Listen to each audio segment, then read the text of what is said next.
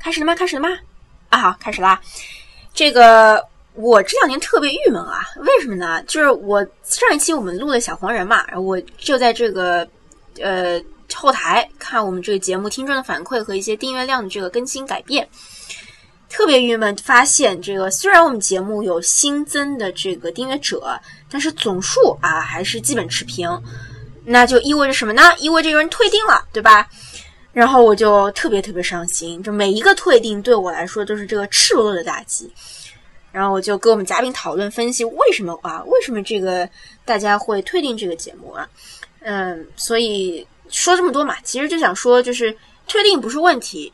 啊，它虽然是个大问题啊，但是不是终极问题。呃，假如你对我们节目有任何意见或者建议，非常希望你可以通过。呃，这个微博或者是在我收听我们节目的播客平台给我们留言啊，每一条留言我都会仔细阅读。我希望这个是一个开放式的一个平台吧，而不是一个封闭式。假如你对一个电影或者对我们的观点有任何的不同意，欢迎来跟我们辩驳啊！我们希非常非常期待可以有一种就是呃非常平等的和大家一起讨论电影的这样交流的一个过程啊。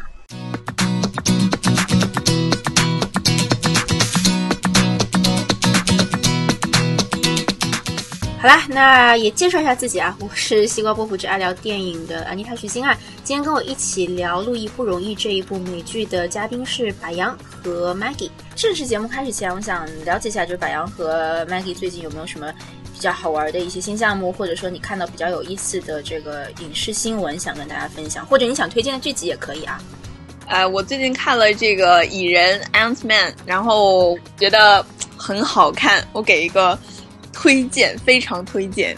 虽然我看的漫威电影不多了，但是我觉得是我看的所有的这些呃 superhero muscle movie 里，我觉得是最好看的。好看在哪儿？哎，对我也我也看了这个 Ant Man，也比较喜欢，因为我个人是非常不喜欢超级英雄电影的，但是我觉得这个 Ant Man 有一些不同。因为他，我觉得视角非常有意思。他，呃，我其实是很不喜欢，就是类似于像这个这个复联这种就毁天灭地，然后非常呃打来打去的这种，我觉得觉得很很疲劳，看得很累。就两个两个多小时的话，我肯定会如果没不是跟别人一起去看的话，我肯定是坚持不下来的。但是这个电影的话，就从始至终都很就情节推动，然后非常能抓住我，包括其中的很多笑点，还有一些就是一些设置，我觉得呃非常就是非常 smooth，让人觉得嗯。而且这部呃而且这部电影，我觉得它一个特点就是呃它其实进入就正式的这种打斗情节，呃这种 action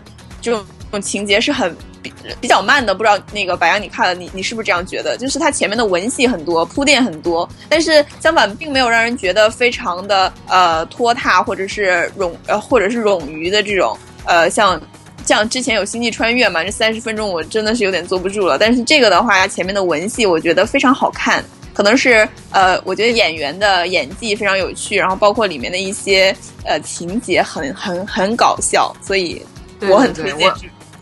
对，我觉得这个是是漫威，不知道是不是第一部吧，因为我并没有看过特别多的漫威超级英雄电影，但是我觉得是我看过的所有漫威超级英雄电影之中唯一一个情感线也特别丰富的这个这个电影，就是它不仅是一个动作片，这个大大制作的动作片和超级英雄这个超能力的传奇片，它同时也非常就是贴近我们这日常生活吧，因为这个主角他。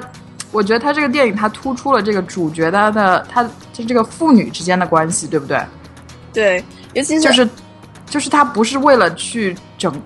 他是同时他也是为了拯救世界了，因为他是超级英雄嘛。就是他在拯救世界的同时，也是为了救自己的女儿，这一点让我非常非常的就是可以引起共鸣吧。嗯，对，而且其中是有两，其实是有两条父女感情线的，那么复杂。还有还有，他这个 Antman 和他的 mentor 之间的这个父子关系，对对，你没你你不说，我还没有没有反应过来，这个对对对，确实是很多很多这个情感情感上的一些发展，让这个故事更加的饱满。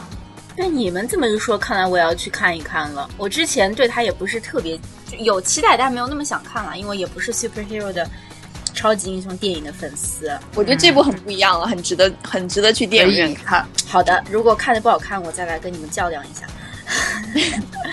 其他两位还有什么就是想想跟我们分享的吗？最近好像很火的一部是《Trainwreck》，对吧？啊你你没有看吗？啊，对对的，我有看。我还没有，也是在我的 list 之上值不。值得去？我觉得前半小时嘛非常好看，就是充满了这种非常诙谐、非常聪明的那些喜剧段子，然后我就睡着了。他是不是后来也是俗套了？就是那种王子，呃，就是就公主遇到王子，然后最后在一起了。对它的主线情节确实是这个非常呃节操碎满地的这个女主遇到了一个呃完美男主，然后看这个男主能不能改变她的这个爱情观，让她重新相信爱情嘛。但是我他确实有点落入俗套了，但是后面还有一个不一样的地方，就是最后这个大结局啊，spoiler alert，大结局的时候不是这个男主通过一系列特别大的那个浪漫举动来赢回这个女主，反而是这个女主通过一些特别大的这个浪漫举动来赢回男主。我觉得这是一个比较新颖的地方。其实我误打误撞看了这部电影的最后十分钟，我当时 看完了另外一部电影吧，然后就去那就去呃我另外一个朋友在看 Trainwreck，然后就在那个演员和他会合，正好有空位，我就在那儿坐着。但感觉嗯。整体的美国观众对这个电影还是非常非常喜欢，看完之后还集体在那里鼓掌，是一个我觉得对对对，我觉得嗯。但整体还是非常非常非常有娱乐性的，因为我本人也很喜欢 Amy Schumer 嘛，嗯。她就属于那种非常非常和其他一众好莱坞女星不一样的，她比较靠才气取胜。对对对虽然我我也觉得她本人也是挺漂亮的，当然不是，但不是那种绝世美女的那种感觉。嗯但是她自己编剧、自己主演这部剧，充满了这个非常。非常多的、非常多可以回想的那个喜剧段子，我觉得还是非常值得一看的。对，而且他的身份，他本身是一个脱口秀演员嘛，其实和我们今天要讨论《路易不容易》这个剧的主创其实是有挺多呃类似的地方的吧。Maggie 刚刚想说什么？啊，我刚刚就是想说这个，就是他也是一个 stand up comedian 嘛，就是他可能在美国这边，我据我了解，好像是一个比较小众的，就是小资很喜欢的一个女脱口秀演员，是吧？对她是一个非常其实她现在特现在也特别受这个大众欢迎，都被那个《时代周刊》评为最有影响力的一百人之一了。讨论 Amy Schumer，我觉得可以讨论很多。哎，我我们今天还暂时先拉回来，说不定之后有机会可以再再说一说她的那个 Inside Amy Schumer 这部呃剧。呃，这个柏杨，我知道你有一些新新新动向是吧？呃，这个呢，我的新动向呢，就是前上一期我们聊这个小黄人的时候，我就跟安妮塔说啊，我们俩都看这么多美剧，然后现在美剧的质量又这么高，我们是不是应该做一档节目专门聊一聊美剧啊？然后安妮塔说好啊。于是呢，我们就有一个新节目即将上映了。对的，它就叫《西瓜波普之百话美剧》，这个名字也是我们这个 Maggie 同学提供的，非常好对。的，Maggie 是个段子手。他上次跟我说的一句话，那句话我不知道是不是你是不是你原创的。你说现在国内的观众们正在栀子花开的时代，正在栀子花开花开的小时代里捉妖，这是你原创的吗？哦，对的，对的，就是几部国内院线现在非常火爆的电影，然后把它串在一起，这是你的原创吗？这是应该算是我的原创吧。哇，这是个段子手 Maggie 啊！好了好了，对这个《西瓜普就是百花美剧啊，这个柏杨将会呃担任这一档节目的制作和主播，这个我们也敬请期待一下。呃，第一部这里要要透吗？我们第一部会聊什么哪一部美剧呢？在那档节目里面，纸牌屋 House of Cards。对，我们会聊到纸牌屋，而且柏杨还会请到他的在好莱坞真的是做电影、做电电视剧的这个嘉宾，跟我们一起从专业角度聊一聊这部剧。那么大家也可以期待一下。然后我我想跟大家报告更新的啊有两个，一个就是呃去年的时候 Netflix 有出过一个动画美剧，叫做《BoJack Horseman》，中文翻译是马南波杰克。它的第二季呢上上周也出来，我个人觉得是一部非常有意思的关于好莱坞的。呃，一个电视剧吧，它这个主人公就是一个好莱坞的过气演演员嘛，所以讲的这点整个电视剧的故事都是在讨论这个演员过气之后发生的一系列有趣的跟电影电视圈有关的故事啊。第第二我记得你，之前是有推荐过这个，是吧？跟我推荐过、对这个。我应该是和你推荐过。对，我觉得他的台词特别硬，特别的，特别的，它已经紧，它已经远远超过紧凑两个字可以形容了。它是那种就是一般我们看喜剧嘛，你可以看个喜剧，你还可以什么洗个菜、刷个碗，但这个剧你你不我我觉得不不像我们这种英文是第二语言不适合做这个事。它的这个喜剧段子和它的这个笑点非常非常密集。就是如果你再开个小差，这个这个这个剧的精髓你可能就领会不到吧？我觉得，嗯，是不是有点像 The Simpsons？有一点，对，而且也是非常犀利的。对对，非常犀利的，以动画的形式讲的非常成人的这样一个呃呃一个现实的吧。然后第二个想跟大家更新的啊，是我不知道你们有没有关注到这个新闻？最近这个《碟中谍》嘛，不是新片要上映了嘛？然后这个主演 Tom Cruise，呃，在在呃美国各地做这个宣传。我昨天看到一篇《大西洋月刊》就发了一篇文章，就是说在质疑说美国的各个媒体在迎接 Tom Cruise，呃，做他新片宣传的时候，为什么没有问他一个问题？那那个问题就要牵涉到今年，呃，年初在圣丹斯上映的一个 HBO 的一个纪录片啊，那个纪录片讲的是一个美国这边一个宗教吧，你可以把它归为宗教吧，叫做 Scientology 啊。就有人觉得这是一个邪教啊，那我们先不讨论这个教到底是好的还是不好的。但是在那个纪录片里面，呃，抓取了一幕，就是 Tom Cruise 是作为这个呃宗教的一个支持者吧，早年的时候，呃，在这个宗教大会上有一个言论，有一个就是很公开支持他的一个言论啊。所以，呃，那这个是纪录片的一回事。然后现在很多媒体就质疑说，大象月刊就质疑说，那么多的媒体，你们为什么从来没有人问 Tom Cruise 对于他在那个电影里被被被。播放出来那个片段，他有什么感想？他有什么发言？以及他对这个宗教到底是什么样一个态度？Tom Cruise 好像阿汤哥一直都是一个很虔诚的这个教徒吧？因为呃，他好像一直也是被这个叫国内翻译叫山达基教作为一一个这种形象大使的那种感觉。我觉得就是这个这个就大象月刊这个文章让我觉得印象就是特别想分享的一个理由是，我觉得两点吧。一个是大象月刊一篇文章指出说，为什么那些新闻节目没有去质疑 Tom Cruise？呃，他昨天提到一个是 Daily Show 吧，Daily Show 为什么没有呃质疑 Tom Cruise？他就是他其实是分析了 Daily Show 之后的这个后面一个财团的力量吧。Daily Show 其实是是隶属于呃 Viacom，呃它是 Daily Show 是在 Comedy Central 这个频道上发，然后 Comedy Central 是隶属于 Viacom，然后 Viacom 呢又是派拉蒙的。呃，这个总呃，这个怎么讲母公司吧，然后派拉蒙又是《碟中谍》的这个呃制片方，对，所以就存在这样一个一个复杂的一个关系，所以最终很多呃，最终 Daily 包括 Daily Show 在内的很多这个电视节目就没有去质疑 Tom Cruise 的，没有去质疑或者是呃问他类似的问题吧。我觉得那个文章这一点指出的非常有意思，就是如果从你从一个大的一个影视环境的这个角度看。是一个挺有意思的现象。另外还有就是这篇文章对于媒体在呃，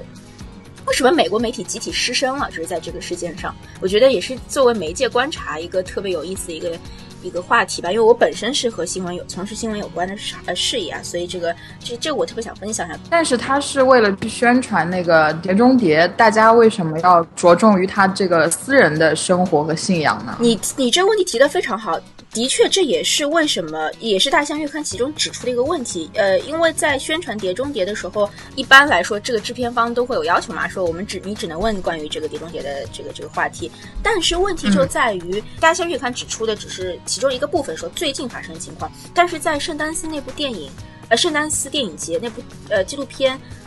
一二月份上映到现在这一段时间都没有任何媒体去有这样的一个一个质疑吧。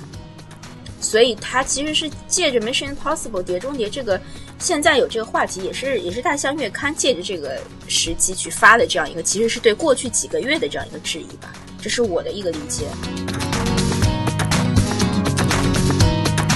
那下面我们就进入路易不容易的这个讨论啊，这个。呃，分几个季，分几个部分。我现在给大家就是科普一下，因为这个这个剧其实我在我们节目当中可能推荐了不下两次、三次，但是就没有就是整体的给大家介绍过。它是一个每一集大概在二十到二十五分钟之内的这样一个喜剧片啊。目前已经有五集，五季，每一季呢大概是十三集这样一个长度。路易 C K 呃是这个电视剧的编剧、导演、编辑、制作人，也是这个故事的一个原创者啊。这个电视剧的另一个制作人是叫做 David Becky 啊，他也是另外一个美剧，同样是一个喜剧，呃，人人都恨克里斯的这个制作人，我不知道你们有没有印象啊？这个人人都恨克里斯的主角 Chris Rock 也是美国一个呃脱口秀的一个演员。嗯，对对，这个路易不容易，他基本上是每一年更新一季吧。它第一季是在二零一零年的时候，在一个叫做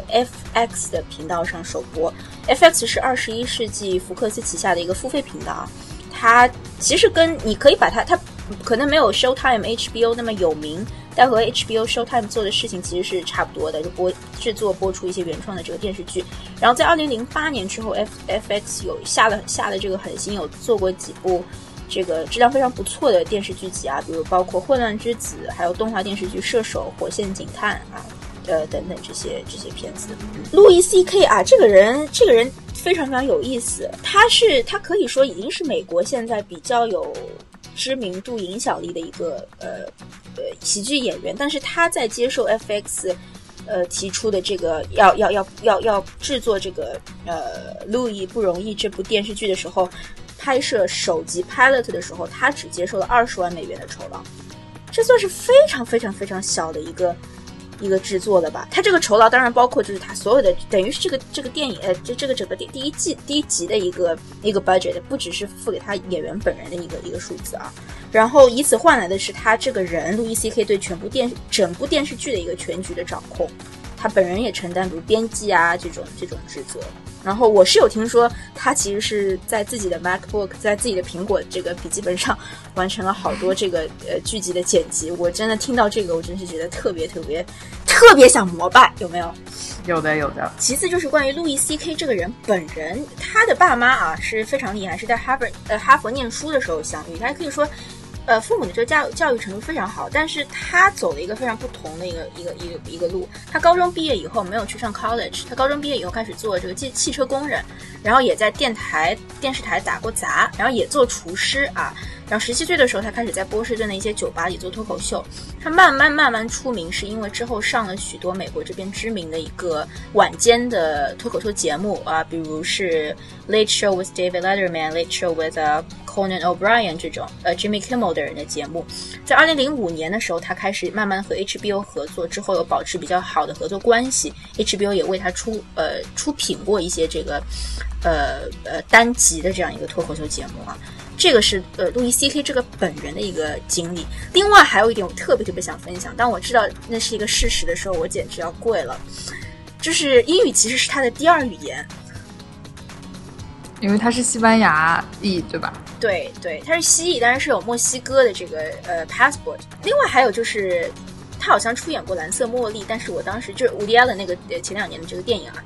呃，没有注意到主演，我也完全没有注意到，所以我是后后来 research 的时候发现这个事实的，然后有机会可以把呃蓝色茉莉拿来再看一下，注意一下这个人。呃，他是不是还在那个叫什么公园，叫什么 park park and park and recreation recreation 那个剧里面客串了一个警察？我不大确定，可能只是一两集的短客串。他应该没有在那个剧长期出现，是叫 Amy 对吧？那个主主 Amy Poehler，对，把 Amy 请回来演了他在第三季结尾时候的那个姐姐。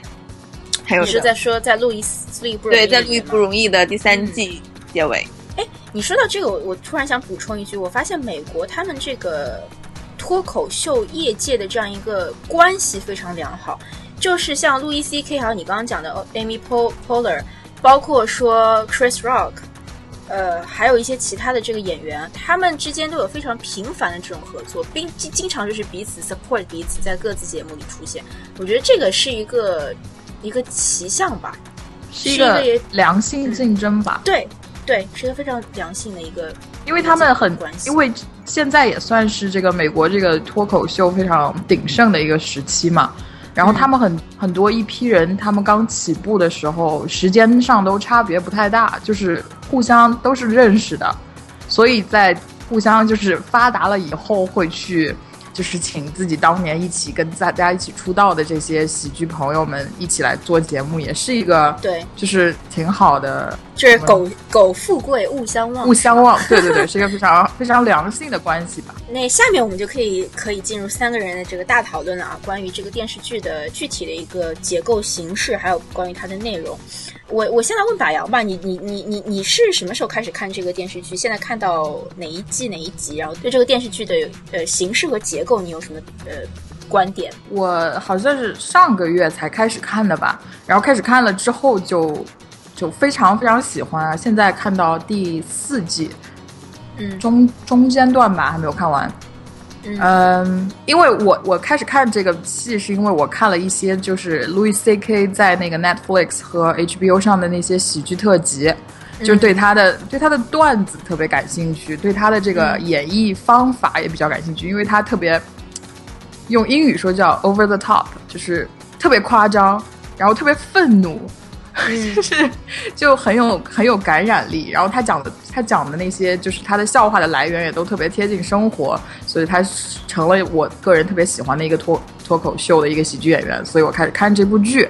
然后发现这部剧呢，它这个结构和普通的那个情景喜剧不一样，它它是在这个在舞台的脱口秀和这个情景喜剧之间来回穿梭。然后他的衔就是我当时我记得上一期也提到，就是美国一个特别有名的这个 Seinfeld 也是这样一个形式。但是路易不一样的地方在于，他的这个脱口秀和情景喜剧之间的这个衔接非常非常的流畅，就是他们是互相补充的一个关系，而并不是两个独立的部分。然后这是这部片子最吸引我的地方。嗯。我同就感觉有的时候，他开始他开始一集是开始一段那个路易的脱口秀嘛，然后你会发现他这一集里面后面的情景喜剧讲的就是他脱口秀的这个段子，就像就相当于我们进入到了这个这个路易 C K 的这个脑子里，进入了他对，就像就像是他打开了一扇窗户，然后我们进去了，把这个把这个脱口秀的这个一个一段笑话给具象化了，变成完整的一集这个情景喜剧。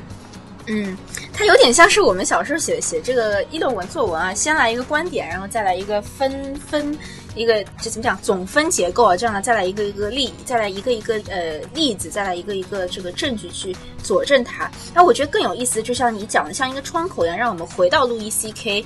或者说路易这个角色的脑子里去看一看，他到底是他经历了什么，才能让他有这样犀利苦涩的一个呃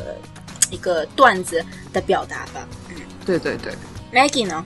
我是应该也是呃六月初开始看的，其实主要还是你给我挖了一个坑，因为之前你一直非常强烈的推荐这个嘛，然后正好那个月也没有什么其他的剧可以看，所以就把把这个点开了，然后就发现一发不可收拾，就就沉浸在这个路易大叔的悲惨生活里，是吧？所以说还要多 听妮塔的推荐，对，非常非常推荐，确实，他我觉得。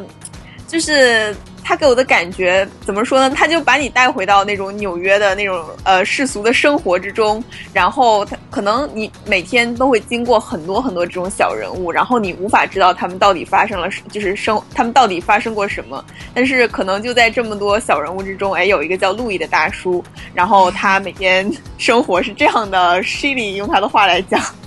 很有趣。对。我我想补充说，这个电视剧的结构就是，除了柏杨刚刚讲到的，它的每一每一集之间的，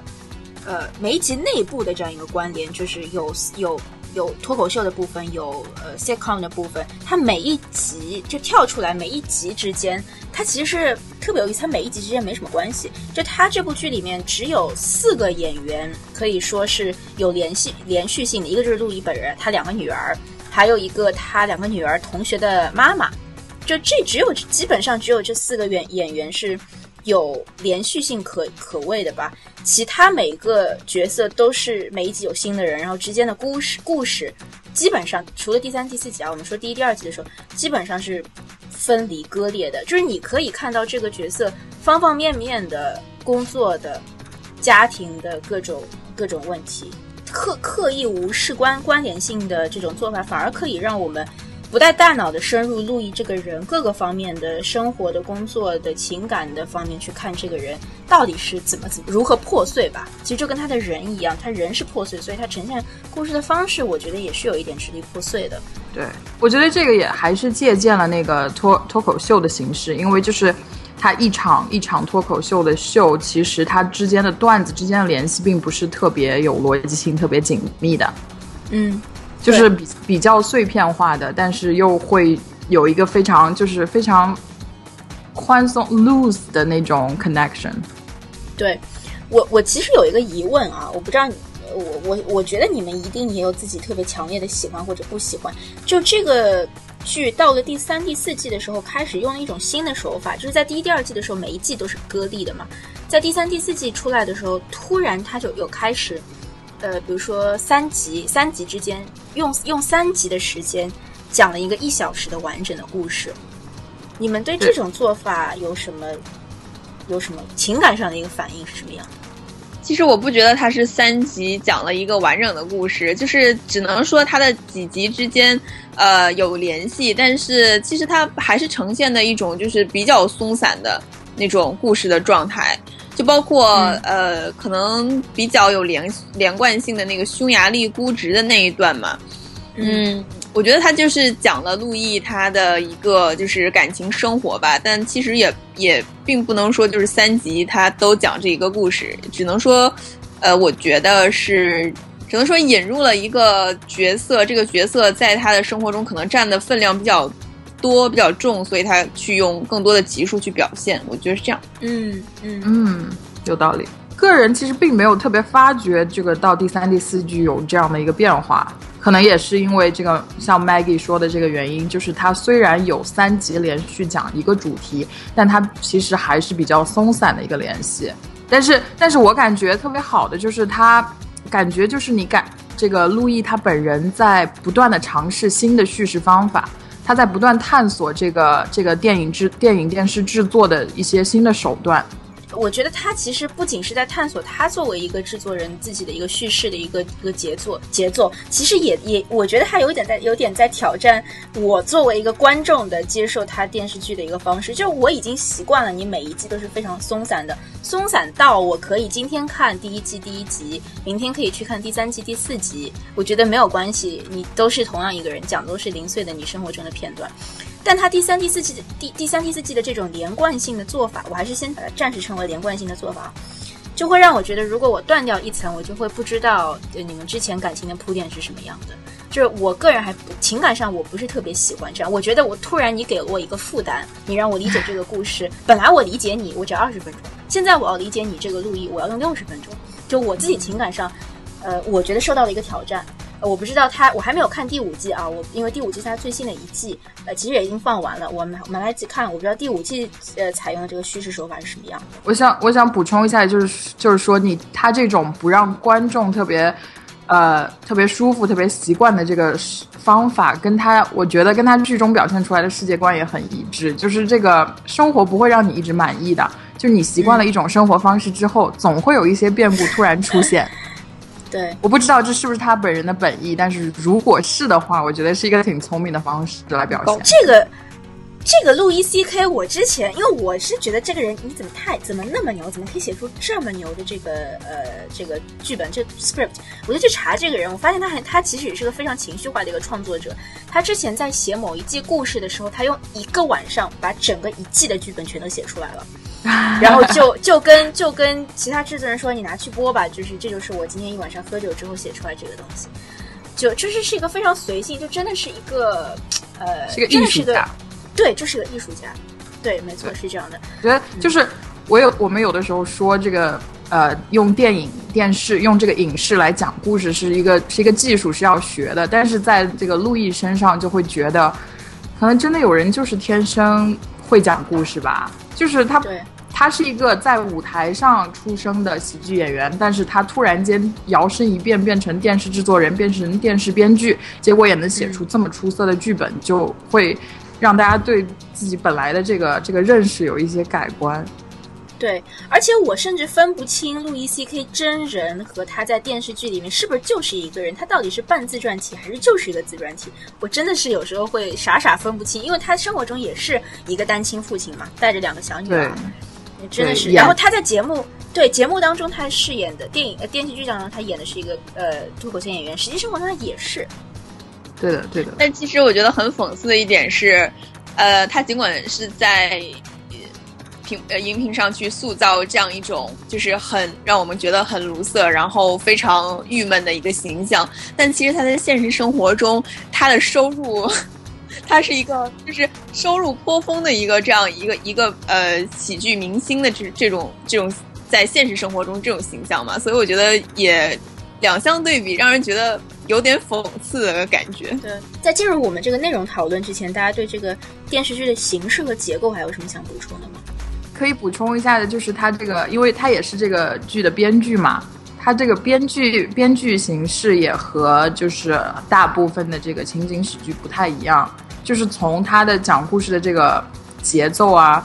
和叙事方式上，可以还是可以看出他很多从那个舞台脱口秀带出来的那些特色。因为我在这个 我在这边那个 The Second City 也工作过嘛，做那个助助理导演，然后跟一帮那个脱口秀的喜剧演员合作过，就是。有很多这些舞台脱口秀的一些原则，其实是跟电视电视喜剧写作完全不一样的。比如说，他们有的原有一个原则就是你要 get out very fast，就是在你故事几乎没说完或者刚刚说完之后一秒赶紧结束。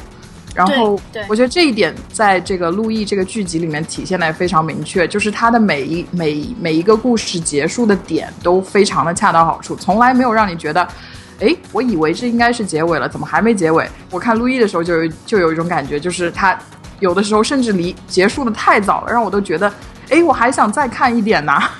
嗯，对，我觉得这个节奏这点抓的非常好。我觉得它有点像我们就是写新闻时候会说要有个 punch line，就是你最后一段的这个最后一一句话一定让人觉得是。戛然而止，但是又加的，但是又止的非常能够让你，就是你还来不及把这个东西消化，你的下一点又来了，或者是，或者是你的这个这个你的观点就已经结束了。我觉得这种非常快的，就像你讲的非常快 get out fast 的这种说法，我作为观众，我是会觉得更加增添了它这个节目的一个丰富性吧。就是前面还没有结束，后面就来了。对对对对，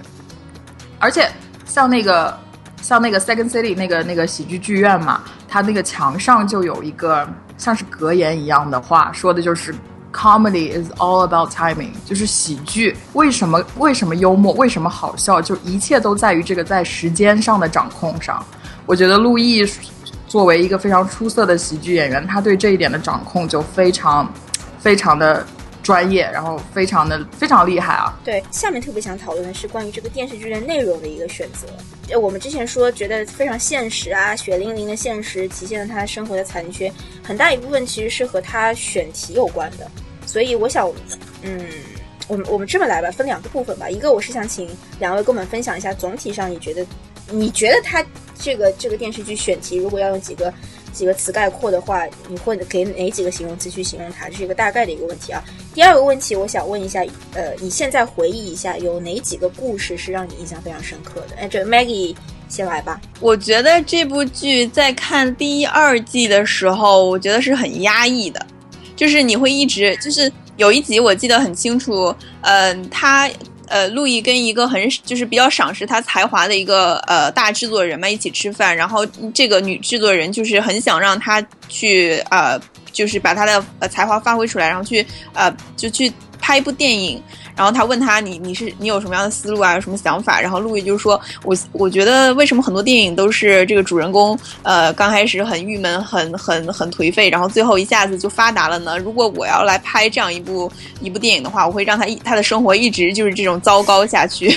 我不知道你们有没有印象，就这一集，结果他就真的做到了。他就在整个第一、第二季，我觉得他的生活就是呃稍稍有一点你觉得可能稍稍有点温情，有点起色，然后马上又灰暗下去。是是让我觉得看了之后非常压抑，然后非常非常闷的一个一个一个感受吧。虽然有一些零零星星散布在剧中的一些小笑点，但是我觉得总体上来说它是色调比较黑暗的。但是这部剧到了第三季后半段，然后呃到了第四季，反反而让我觉得非常的温情。然后我觉得他其实已经不是路易的这种悲惨的这种是不是也不是悲惨的生活，路易这种郁闷苦闷的生活，他已经是成为一种，就是你可以看到那种小人物，然后他的生活虽然很平淡，但是其中有一些啊非常有亮点的呃这种小故事。他我觉得风格可能前后有一些让我觉得有一些转变的这种转换的地方，尤其我觉得第四季尤其不同。对，我觉得第四季的内容上、形式、结构、形式和内容上都非常不一样。第四季的时候，他开始恋爱了，是吧？他开始真的投入一段感情，是吧？我当时对对对那个印象非常深，因为在《路易不容易》前几前三季吧，他尽量他有感他有情戏的部分，但是那个部分更多是蜻蜓点水式的，他没有进，他从来没有进入那个人物的内心去去去去分析路易这个人对待爱情的他的一个爱情观，而结构上也是他开始三四集，用三四集的时间去讲同样一个，我觉得啊是同样一个连续的一个故事。我这么问你吧，Maggie，你提到说这个剧非常的黑暗。那你觉得这个剧是适合卢瑟看了会更卢瑟吗？就是如果有一个生活卢生活卢卢瑟，他想他听了我们的推荐想去看，你建议他会看？你觉得他会看了之后会对人生更绝望吗？啊，好问题，我觉得不会的。我觉得应该不会。我觉得如果他要一直看下去的话，他还是会从绝望中寻找希望的。我觉得你以为你你以为你是俞敏洪啊？对，我觉得我会，如如果我生活处于压抑期，压抑期，我看了这个，我会觉得找到了就是同是天涯沦落人的感觉，还挺开心。而且也没有很糟了，其实他还是他到后期还是有很多就是很感人的小就是小亮点。你刚才说到这个路易恋爱了，我有一个就是关于这个呃那个路易不容易从第一季到第四季风格转换的一个很很很很明明显的这种感受，就是。在刚开始的时候，我会觉得路易就是一个猥琐大叔，就是他接近女性的目的就是为了呃，为了为了可能他想他想得到的东西，他想要的 sex，或者是他想就是呃找一个稳定的女朋友，他不是出于他内心那种真正的怦然心动。但是到第四季的时候，包括第三季结尾，他对 Pamela，我觉得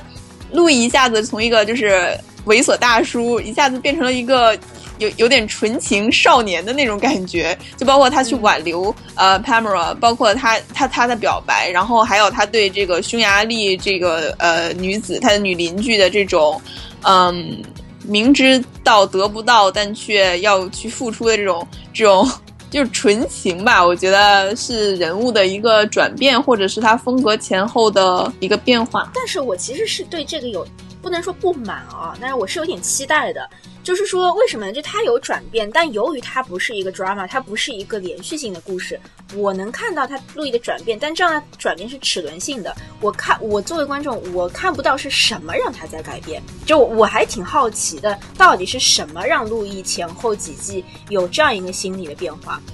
我的解释就是说，那那个 talk show 那三集是他是他整个人的一个。就是很关键的一个点，他可能在那个之后真正的去呃看到了一些东西，放下了一些东西，然后可能想明白了一些事情，所以他他在第三季结尾结束之后，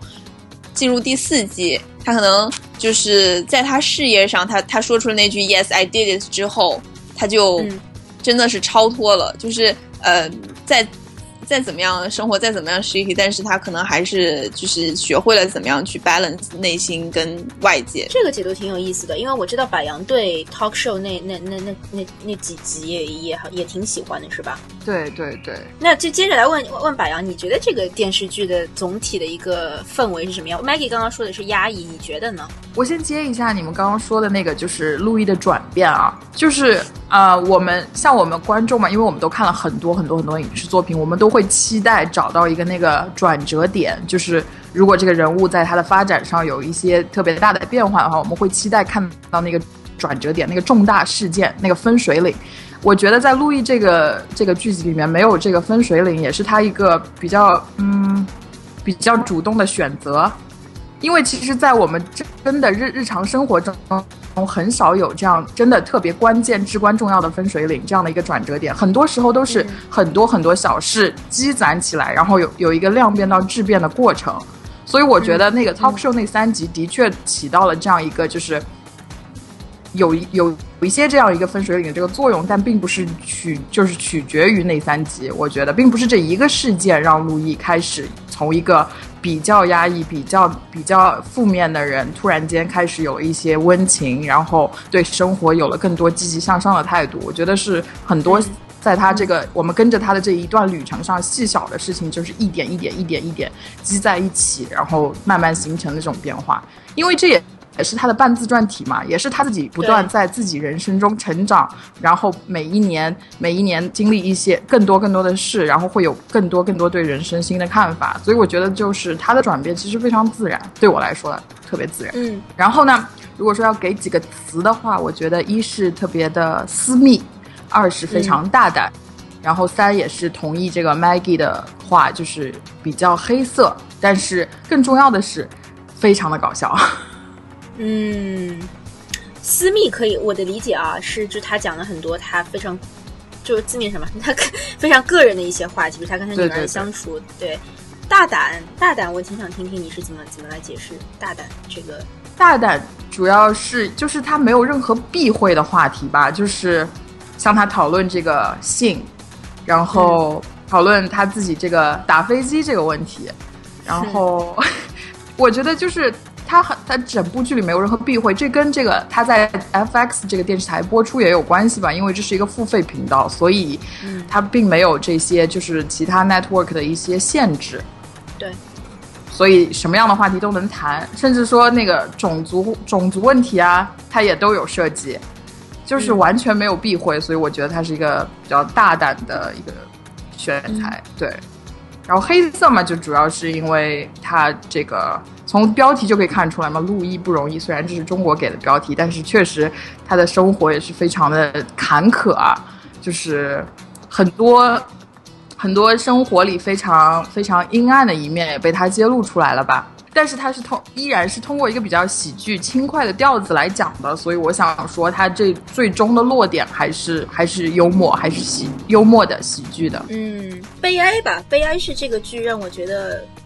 有喜剧，但是更多之后我看的是悲哀。为什么悲哀？我觉得这个悲哀是分三层。就我觉得这个电视剧里面，你可以看到看到三个不同的路易 C K，一个是作为这个电视剧的编剧的路易 C K，第二个是作为电视剧里边。作为一个喜剧演员的路易 C K，第三个是电视剧里面作为非喜喜剧喜剧演员，只是一个一个生活在纽约的一个男人的路易 C K，就是不管这是哪一层，你他所表现出来的东西，他的故事都是一个非常苦涩的，都不是那么开心、那么幸福的一个回忆。也就是说，这个人在路易 C K 这个人在创作这个剧的时候。这这这个人本身就含心里含了很多黑暗的元素在里面，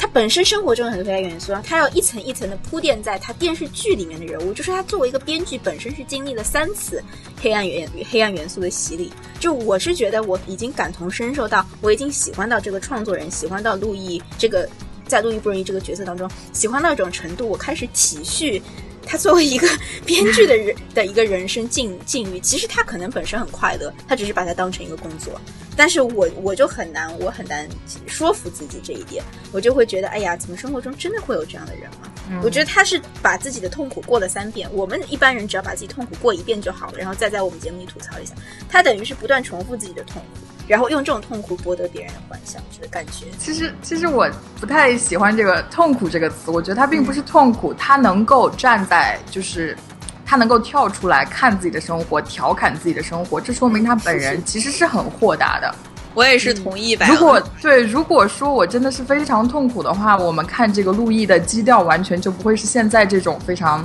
比较轻快这种调调，而且而会是一种呃抱怨啊，或者是。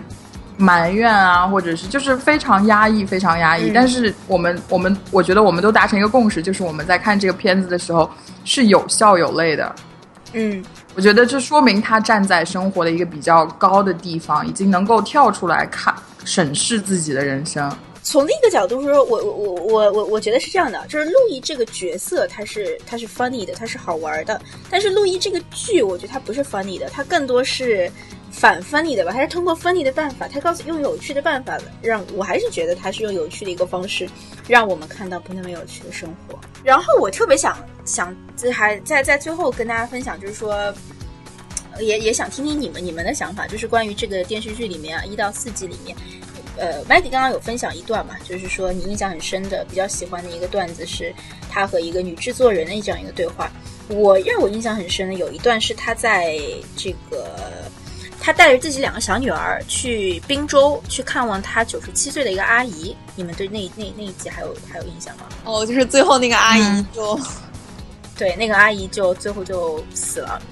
就是他那一集在汽车上吧，路易带着他两个女儿，大概前十五分钟或者前十分钟是是他汽车上的一个描写，就在看着路易怎么样一边开着车啊，然后一边跟他女儿，一边跟他女跟他躁动的女儿说：“你别那么躁动啊，我们来玩一些游戏啊，这样子。”然后后二十分钟讲的就是他们到达了目的地之后，看到自己九十七岁的阿姨，然后那个那个阿姨她自己自我感觉是非常好，她说：“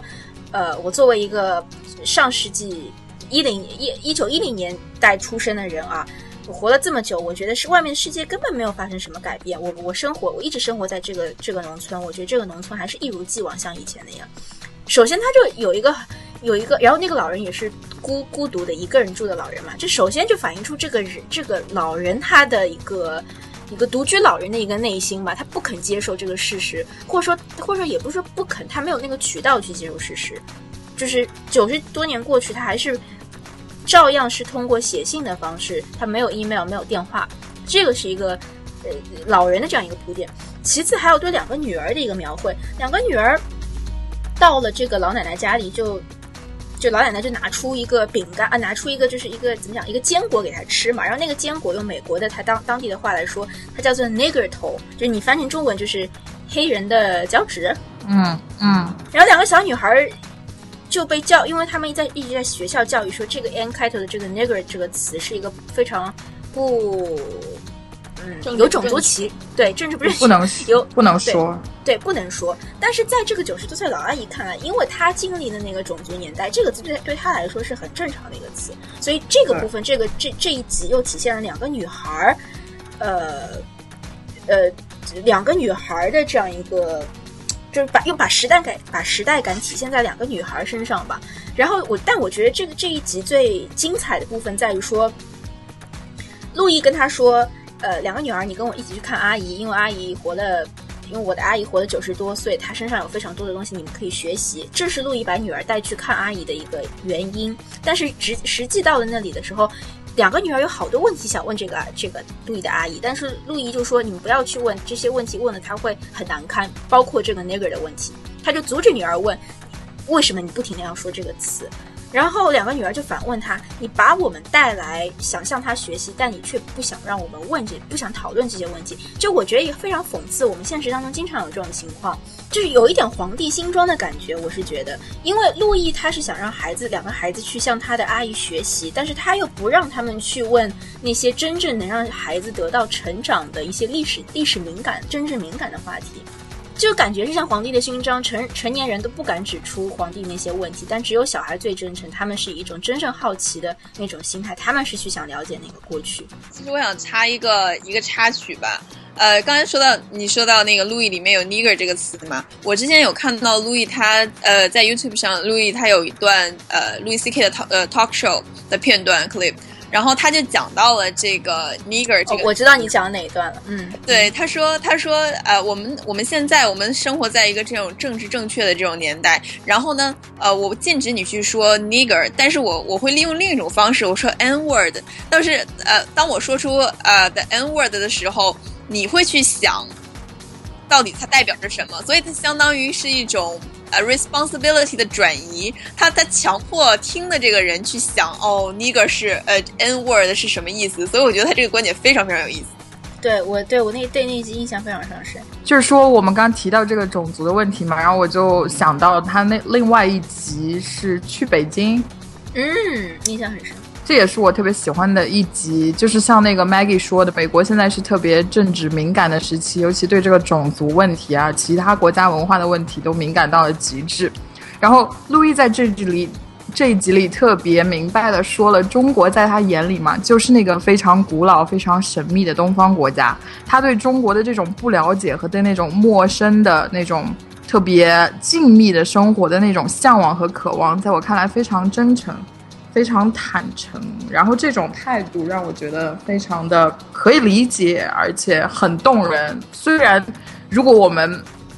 把它理智的分析来看一下，其实这是比较有这个种族歧视争议的一集。我觉得是挺真诚，我还我可能没有联想到说呃种族或者说其他歧义。那那一集印象我深刻的理由在于。大家都能都能明都能看出来吧？就是他所有的演员里面的中国演员，全部都是当地真真正正的北京或者其他地方的老百姓，他没有找什么任何群众演员，对吧？对的，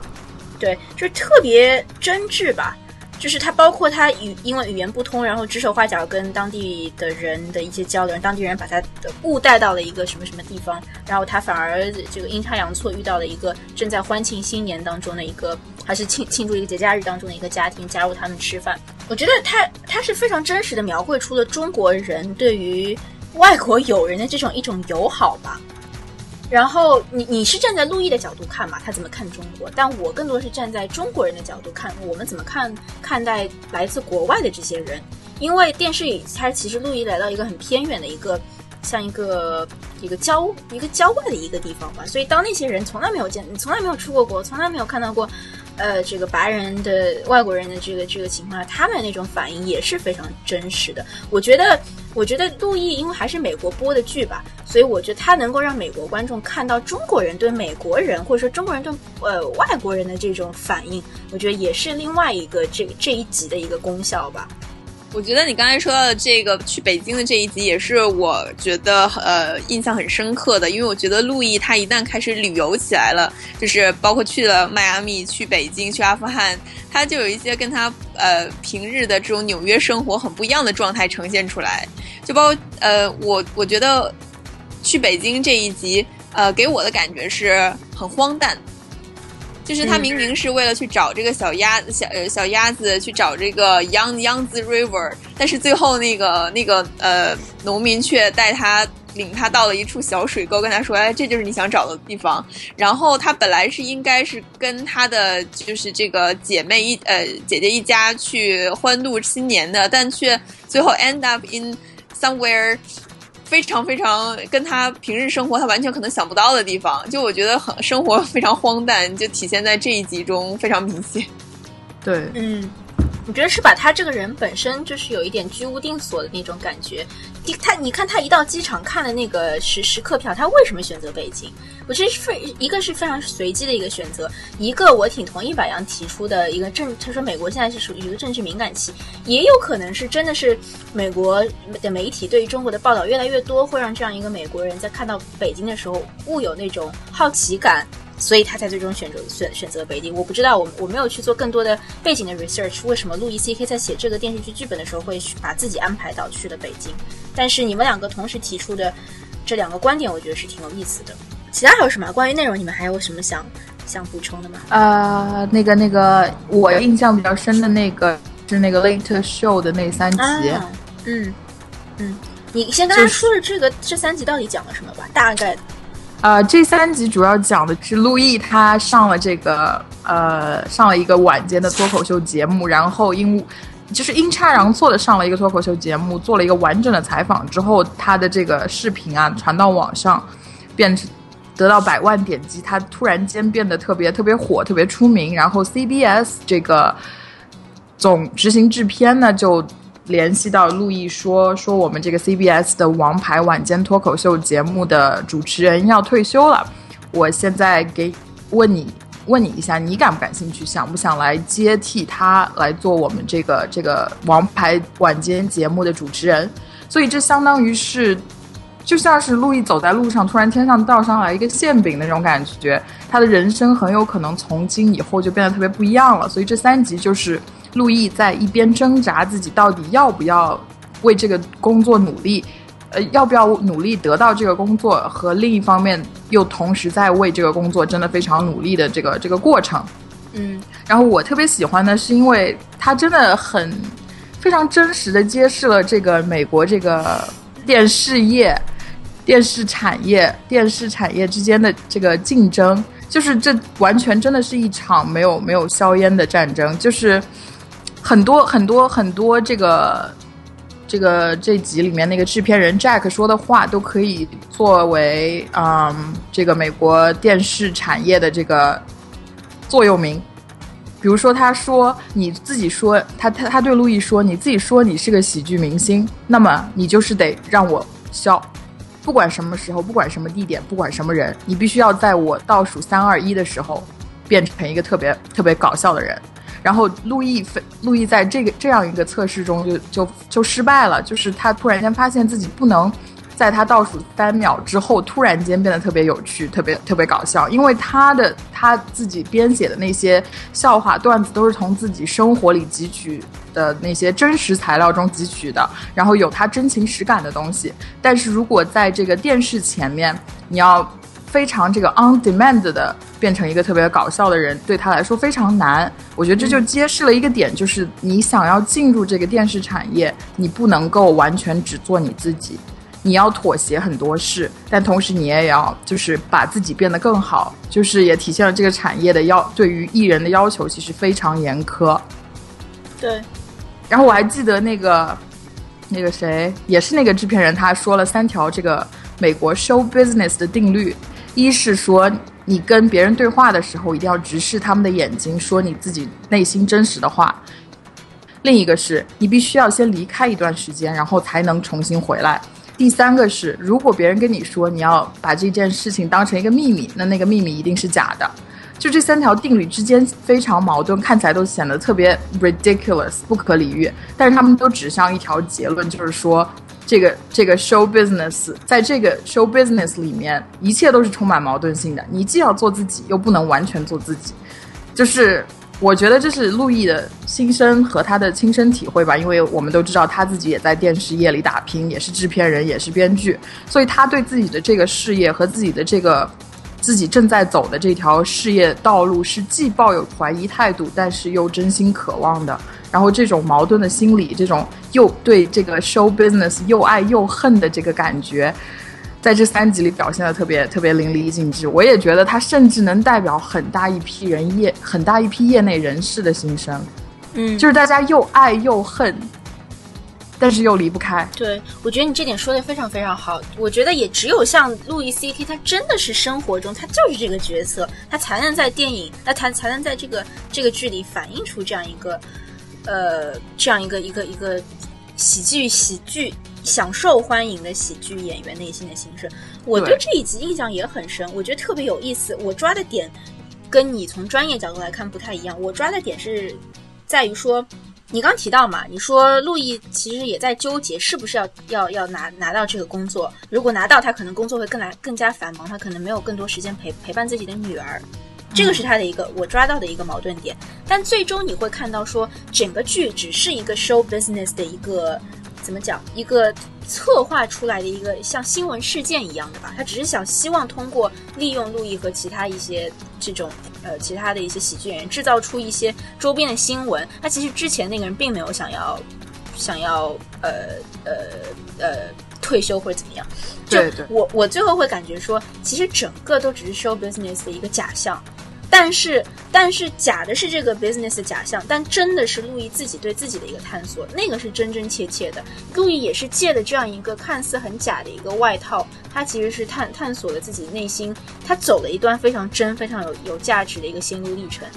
对，就是就是他这条路的尽头是是假的，但是他这条路上的所有努力都是真的。对对，我觉得这个是我非常非常喜欢的一种设定。这个剧给你有什么影响吗？给给你们两个有什么影响吗？就你们看完之后啊，就只是笑一笑啊，或者是思考一下人生。就长久以来，这个长长久的看这个剧，到底对你们到底有什么样的改改变？有吗？我觉得它甚至改变了，就是不是不能说改变了，就是影响了我整个看待人生的方式。那么厉害？我很少，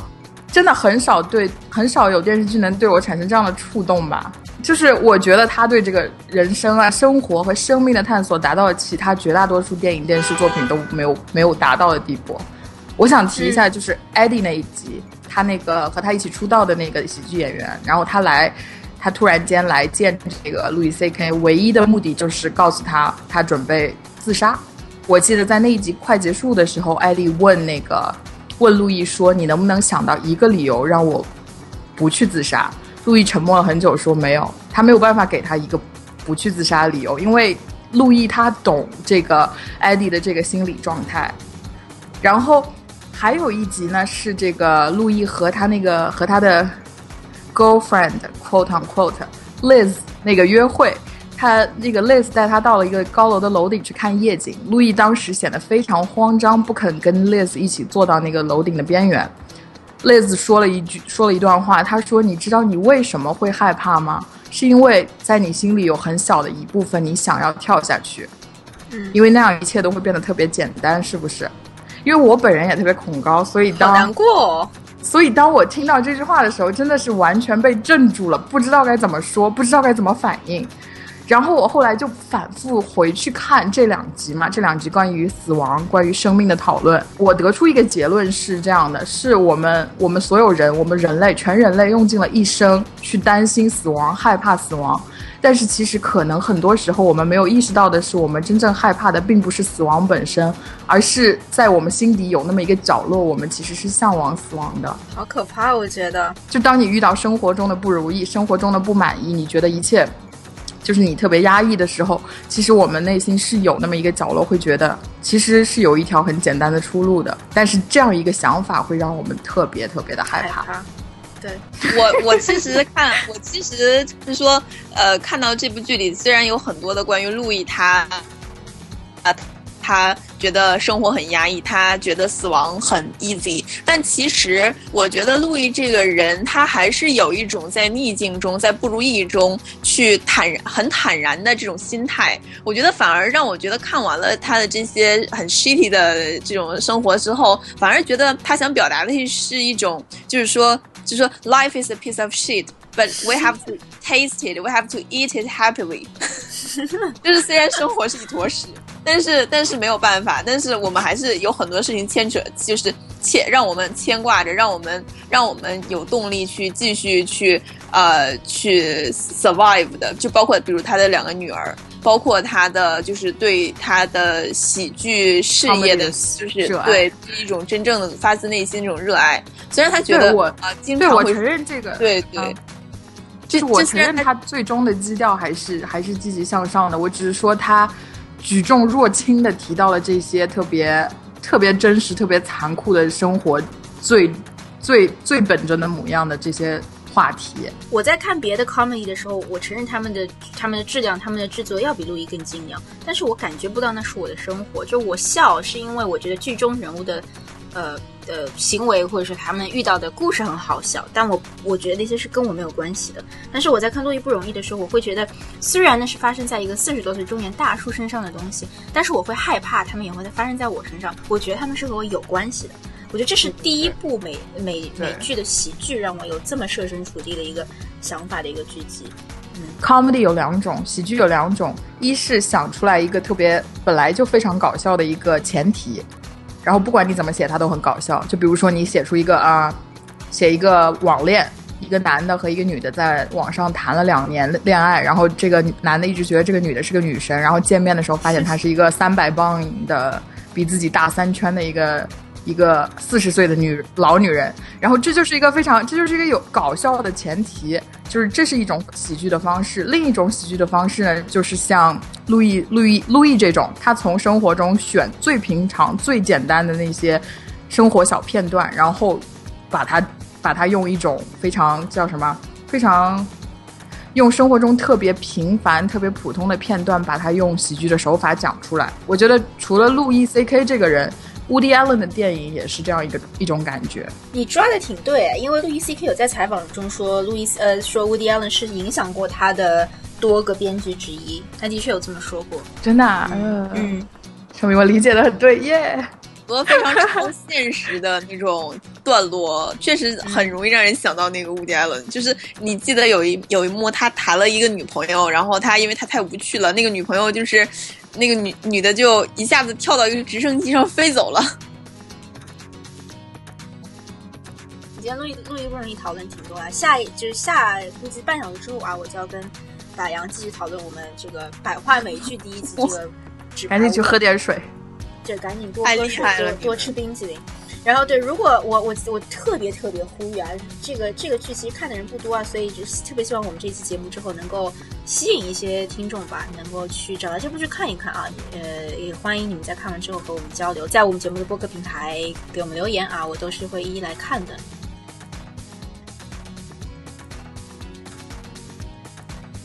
好啦，那这个下一期啊，下一期预告一下，呃，下期主题我们还没定啊，嘉宾也没定，所以就预告一下，下一期节目我们还是有的，就是还不知道做什么。呃，